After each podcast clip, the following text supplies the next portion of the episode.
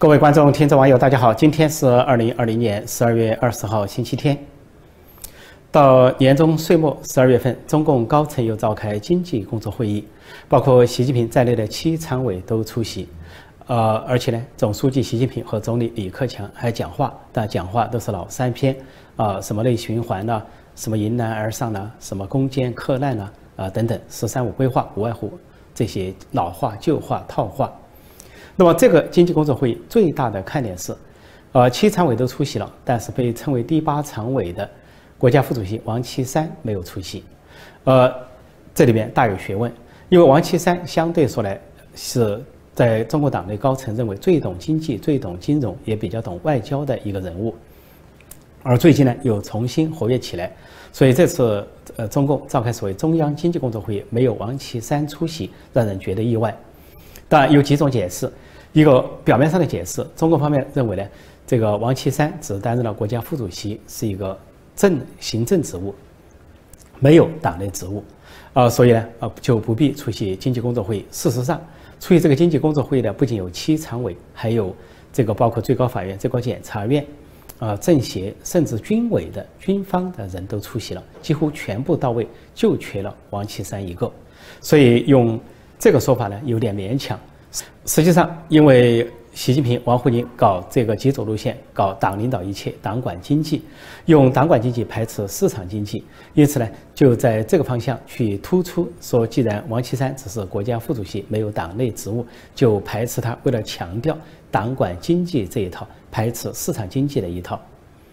第二个原因呢，那还是习近平对王岐山的忌讳，因为王岐山相对而言比较懂经济、懂金融、懂外交。啊，习近平怕功高盖主，觉得这个经济会议自己是经济委员会啊，所谓中央经济委员会的这个主任，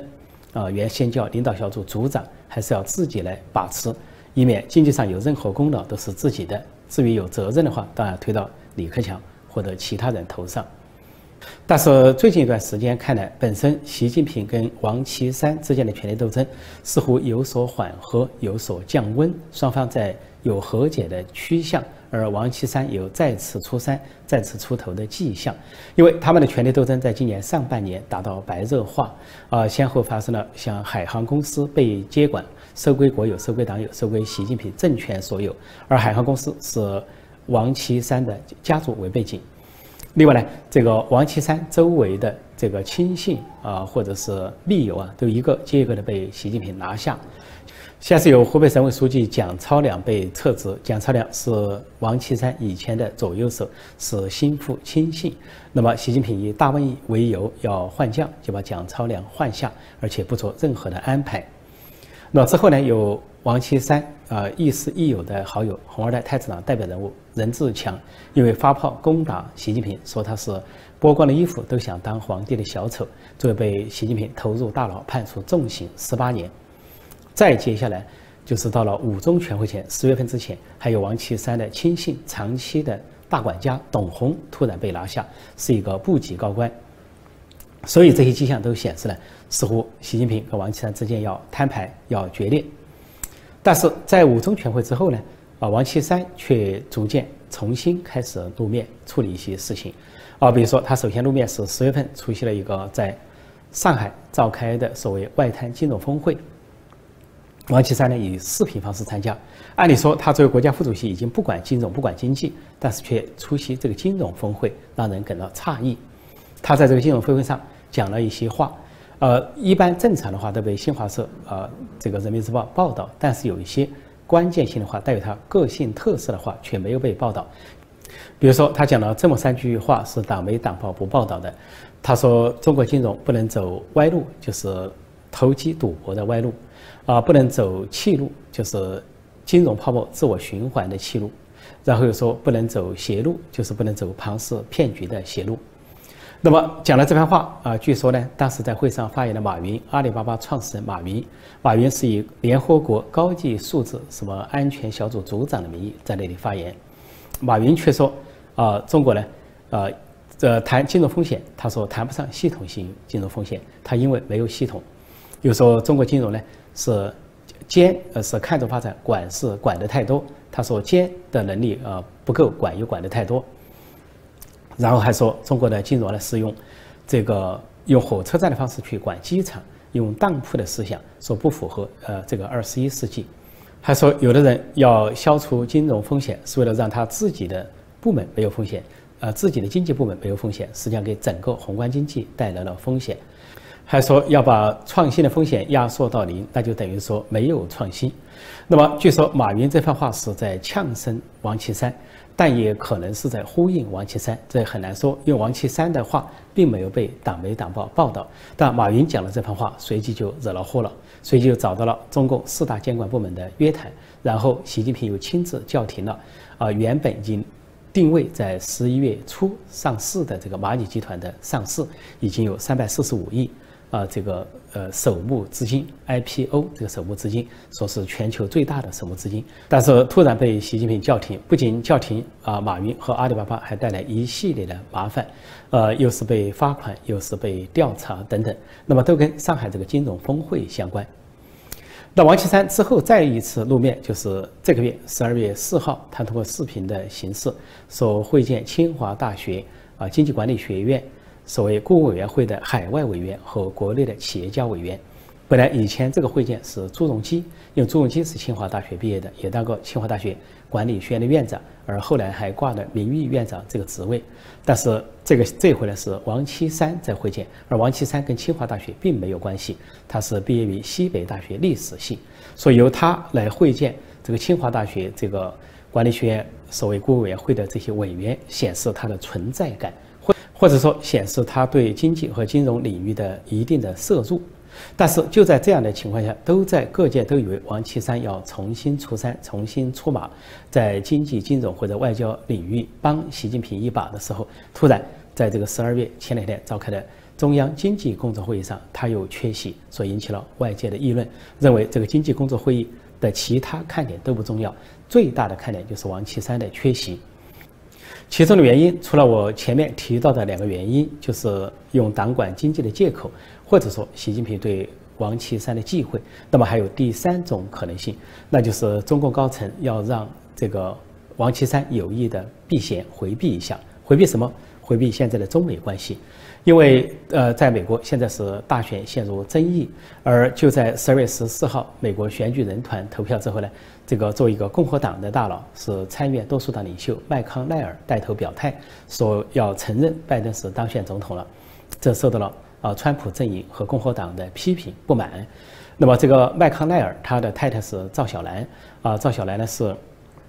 交通运输部长啊，同时赵小兰的家族跟中共的家族有千丝万缕的联系啊，尤其是赵家的航运业务跟中共有联系，而且呢，最重要的是赵小兰跟王岐山之间也交往匪浅，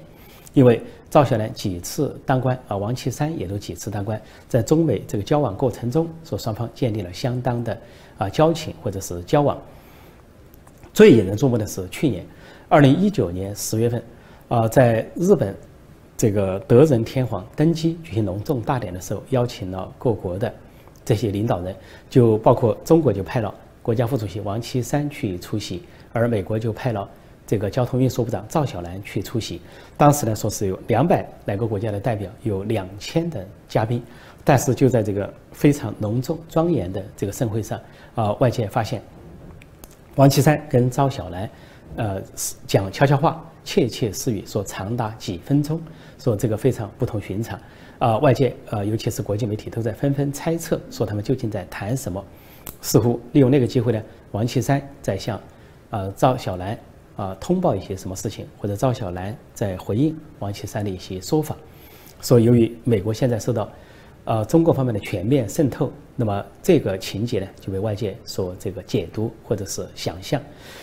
国际上有一种印象，或者说有一种议论，认为中共渗透美国，而王岐山是一个搞渗透的高手。他不仅跟赵小兰家族啊关系交往匪浅，而且呢，他跟美国的华尔街啊各种大亨都建立了很多的关系。那么以前在川普执政之前，华尔街有游说集团专门去影响啊华盛顿的政治，影响白宫的决策。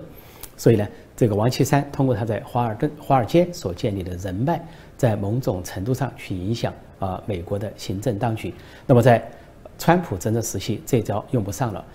所以这回呃，所谓中共中央经济工作会议再一次没让王岐山出席，跟前两年啊不让他出席的意义就不一样。应该说是一方面想让他再次出山，但另一方面暂时避嫌，因为美国大选争议还没有尘埃落定，现在向哪个方向发展，中共高层还吃不准。那么加上这个麦康奈尔的表态，引起了川普的不满。如果这个时候王岐山在高调亮相，那么是否会引起川普政府进一步的反制，甚至制裁和报复？所以恐怕是暂避风头，有可能是王岐山这次再次缺席中共高层经济工作会议的原因之一。也就是在最近几天，美国政府，也就是川普政府，继续采取一系列大动作反击中共、反制啊中共红色中国。呃，其中一个大动作是美国商务部所发布的，对把中国又有五十九家企业列入黑名单，列入贸易黑名单。啊，禁止美国给他们提供产品和技术，那么原因各有不同。这五十九家企业有的是涉及啊，在中国境内侵犯人权，比如在新疆或者是香港；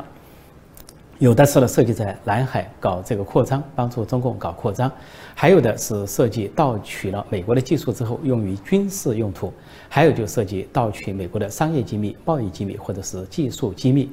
那么被制裁的啊公司中最。这个领头的叫中芯国际，芯片的芯。那么经过这一波制裁之后，中芯国际就彻底丧失从美国获得芯片的可能。那中芯国际呢，也是所谓华为公司得到芯片的最后途径。这个切断不仅是切断了中芯国际，也切断了华为公司。那么另外就是美国能源部发布一个禁令，说禁止在美国的军事设施、军事结构中有。中国的这个电力呃设备或者产品，特别说六千伏以上的这些电力设备要排除中国制造，因为这些中国制造有可能给美国的军事基础设施带来危险。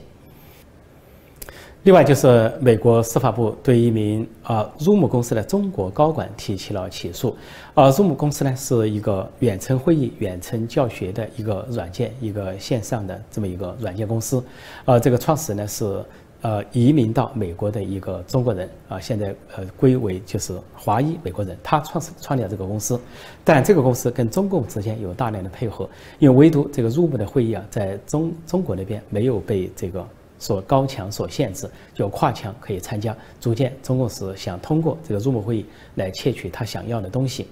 那么今年就发生一个事情，就是流亡的中国民运人士。啊，当年天安门运动啊，八九民运的那些学生领袖召开线上会议，先后两次，但是遭到恶意的掐断、中断，还有就是关闭账户等等，使这个会议呢，就说经常是中途而止。他们就提出了控告，这个控告现在有结果了，就是美国司法部起诉了这个公司 Zoom 公司的一个中国高管，说这个中国高管呢，啊，策划了这次行动，这个人叫金新江，现在还在中国负呃这个负罪潜逃。那司法部对他起诉了两项罪名，一个叫做啊非法窃取什么身份识别信息罪，还有就是说啊非法的跨州骚扰罪。这个入母公司的中国主管金新江是通过指使在美国这边的雇员来从事这个颠覆活动。那么他从事颠覆活动还使用了一系列的啊伪装、呃诬陷、呃诬告、呃等等手段，比如说他谎称这个会议。啊，说是在谈恐怖啊，谈色情，谈伊斯兰教等等，然后是想中断这个会议，用了种种复杂的手段，所导致这个纪念六四三十一周年的纪念大会呢，就是遭到严重的破坏。那么这个人受到起诉，也就实际上倒过来会影响这个入姆公司。尽管入姆公司这个创始人这个中国人声称他跟中共之间没有勾结，但是他为了公司的。存在，他尽量在配合美国的调查，所以这次美国司法部在起诉中没有提这个公司的名字，没有提 Zoom 的名字，只提到公司一，并且说这家公司就是公司一，也就是 Zoom 公司跟调查方完全配合，完全协作，因此呢才能够顺利的破案。还有一件事情非常敏感而且重大，就是美国国务院在十二月十五号公布了一份报告，叫《新型冠状病毒入侵美军始末》。这个报告公布的时间和内容都非常耐人寻味。它公布的时间是，呃，十二月七号早上六点，非常准时。呃，然后公布的内容是讲新型冠状病毒对美国的入侵，珍珠港式的入侵。因为十二月七号是。一九四一年十二月七号，日本军国主义突袭美国，偷袭美国珍珠港，啊，启动了太平洋方面的二次大战。啊，美国以倾国之力反击，最后击溃日本，击溃日本军国主义，呃，并迫使日本投降，啊，缔造了亚太地区的和平。那么这回，这个美军的报告发布之后，中共那边是一片恐慌，啊，中国那边的呃党媒党报或者是相关的一些研究机构认为，说是。啊，说是别有用心，也就是说别有深意，因为选择的时间和内容的发布都是针对性的。因为今今年这一场大瘟疫从中国传过来之后，啊，最早美国的卫生总监就用了一个形容词，说“珍珠港时刻”。珍珠港时刻，为什么这么说呢？是美国建国以来第三次遭受外来的攻击，第一次就是一九四一年啊十二月七号遭受日本军国主义的。攻击这种战争行为，珍珠港偷袭珍珠港。第二次就是，啊，二零零一年九月十一号九幺幺袭击是本拉登的基地组织恐怖组织对美国发动的这个袭击，攻打美国本土。第三次就这个大瘟疫，就是相当于另一种形式的细菌战，另一种生化武器，另一种武器，另一种战争对美国的攻击，给美国带来了极大的啊这个感染和大量的这个死亡。那么，美国总体的死亡数字说是高达二十多万、三十万，那么对美国经济造造成了重创，而且根本根本的改变了美国这次大选的格局，二零二零年的大选格局。说背后都是共产中国。那么这三次攻击，从卫生总监的话延续到这一次国务院所公布的报告，说美军遭到了攻击之后，说整个的感染数字达到十二万九千六百。有十几万的美军受到了感染，那么这个公布，呃，这个报告的公布，在这个时候公布呢，的确具有重大的意义。那就是，如果说第一次啊，美国面临的外来攻击是珍珠港事件，美国以倾国之力反击日本军国主义；第二次攻击是九幺幺事件，美国也以倾国之力发动了阿富汗战争，不仅击溃了本拉登组织，而且是推翻了塔利班政权，让阿富汗重建民主。另外，最后美国又追踪击杀了恐怖大亨本拉登，在十年之后，那么现在这场大瘟疫带来的美国的重创，可以说在人员上、经济上各方面都远超过珍珠港偷袭和九幺攻击事件。那美国应该怎么做？美国是不是应该以倾国之力予以反击？那美国这次国务院发布的报告，明显的含了。隐含了这个意思，所以中国那边惊慌的大叫说，连公布的时间都耐人寻味，说精确到小时，说是十二月七号早上六点公布，就是日本军国主义对美国发动偷袭的那个时刻。而中国的媒体还总结说，说美国现在的国内政局陷入极端复杂的局面，说一方面美国的大选。看上去是对拜登有利，但是特朗普阵营一方并没有放弃，而说特朗普阵营一方还在寻求法律途径或者军事途径一决输赢。说在这样的情况下，将使中美关系处于极度不确定的状况，说中国的未来将深受影响。这些语言是中共媒体的语言，那么已经经过精心的挑选、组合、拼凑和字斟句酌，尽量显得在中国人面前有面子啊，不让中国人民感觉到事态的严重。但实际上，其中透露的是中共的极度不安甚至恐慌，因为他提到了军事途径，说特朗普可能采取军事途径。军事途径就有两种，国内对内、对外两种。对内可能是建言，或者是紧急状态，或者是用军事的力量。来解决目前的纷争，也就是在军管下重新举行大选或者局部的大选。那对外就有可能对，呃，共产中国发动某种惩罚性的反击，针对呃中共所传播的这场大瘟疫。那在历史上，美国反击并击垮了日本军国主义，反击并击垮了本拉登基地组织恐怖组织。并推翻了塔利班政权，那么就现在完全有可能，美国反击并击垮共产中国，至少给共产中国一个局部的军事打击、惩罚或者教训，这就是中共方面的恐慌所在、恐惧所在。适逢周末，跟大家讲一个段子：法国总统马克龙中招，染了武汉肺炎，中国大瘟疫，中共总书记习近平给他打电话表示慰问。电话接通了，习近平说：“马克龙总统，我向你表示热烈祝贺。哎，对不起，说错了，而不是热烈祝贺，是热烈慰问。哎，对，对不起，啊，这个这个是王沪宁给我的什么词儿啊？而不是热烈慰问，是亲切慰问。马克龙一听，没好气地说：“习近平总书记，你这是黄鼠狼给鸡拜年吧？”习近平说：“哎，你说到哪去了，马克龙先生？我们都是老朋友了，怎么讲这话？”马克龙说：“我中招还不是你使坏？”习近平说：“哎，怎么这样讲呢？怎么是我使坏？是王毅使坏，外交部长王毅。”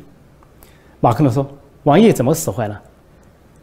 王毅上次去访问法国。跟你会谈的时候，啊，趁你听翻译讲话，他就给你查贝利这样来了一下。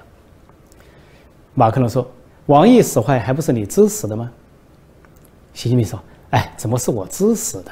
是李克强指使的。”马克龙说：“怎么是李克强指使的？”习近平说：“王毅是外交部长，外交部属于国务院管，李克强是国务院总理，王毅的顶头上司，所以是李克强指使的。”马克龙说：“废话少讲，既然是你们制造传播的大瘟疫，你们有解药吧？”习近平说：“解药有有，但是呢，我们呢是通过党支部发放解药。”马克龙说：“这什么意思啊？”习近平说：“哎，在你们的总统府啊，爱丽舍宫应该建立一个我们中国共产党的党支部，这样解药马上到。”马克龙说：“嗯，让我想想。”习近平说：“不过。”马克龙同志，我还要希望你当这个党支部书记。马克龙说：“我要当就当总书记，不当什么党支部书记。”习近平一听说：“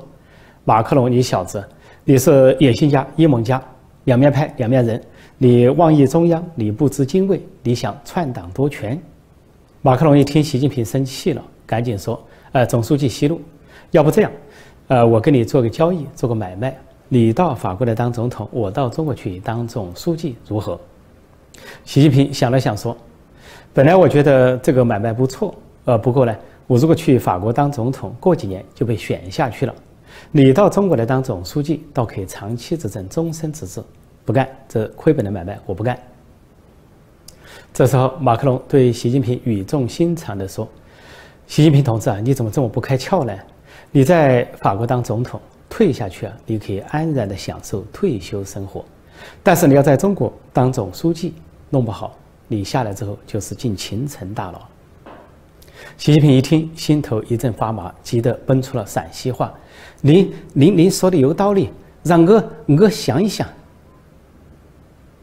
好，今天我就暂时讲到这里。晚上继续直播，美国东岸时间晚上八点，中港台时间早上九点，继续就美国大选的后续情况、最新情况，与广大观众、听众、网友在线互动、在线问答。谢谢大家收看收听，再见。